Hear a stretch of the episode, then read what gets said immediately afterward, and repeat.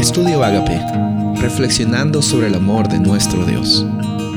El título de hoy es Fomentar el uso de los salmos en la oración.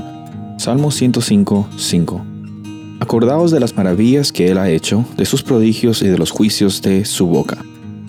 En el libro de los Salmos encontramos bastantes experiencias que los autores tuvieron, momentos altos, momentos bajos, y nos pueden ayudar a conectar también con nuestra eh, situación presente, cómo es que estamos viviendo el día a día. Eh, estoy seguro que eh, si estás en este mundo y escuchando esto, hay bastantes incertidumbres en tu vida. Eso no cambia que tú puedas vivir hoy con abundancia, pero al mismo tiempo en tu experiencia tienes sentimientos, tienes emociones, tienes incertidumbres, pero tienes por sobre todas las cosas la presencia de Dios en tu corazón y la oportunidad de tener esperanza en medio de todas las tribulaciones.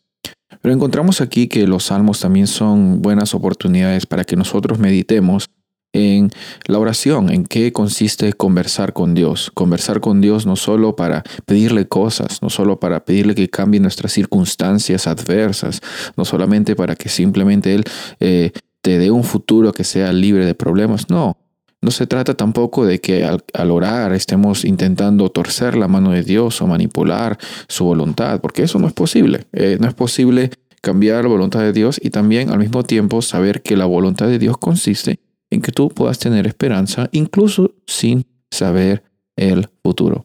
Entonces, el, el, libro de los Salmos nos ayuda mucho a entender que existen diferentes fases en nuestra experiencia, existen altos y bajos, pero nunca existe un momento en nuestra experiencia en la cual la presencia de Dios no esté disponible para ti ni para mí. Mi invitación para ti entonces es en cada momento que puedas meditar en un salmo y, y ver cómo es que tú te sientes identificado, cómo te sientes identificada con la realidad que está expresada en ese salmo. Si quizás sientes que eh, las circunstancias no van conforme a tus planes o tus expectativas, Encuentra un salmo que, que, se conecta con esa realidad. Si quizás estás pasando por momentos hermosos y estás agradecido, agradecida por lo que Dios está haciendo en tu corazón, también eh, busca un salmo de agradecimiento y, conecta con eso y conversa con Dios.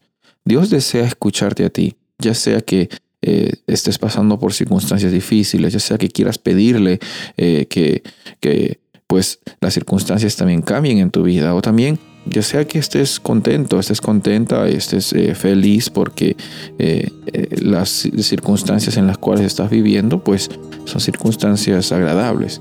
Ahora, en esta vida vamos a tener altos y bajos en ese sentido, pero otra vez, como les digo, nunca la ausencia de la presencia de Dios.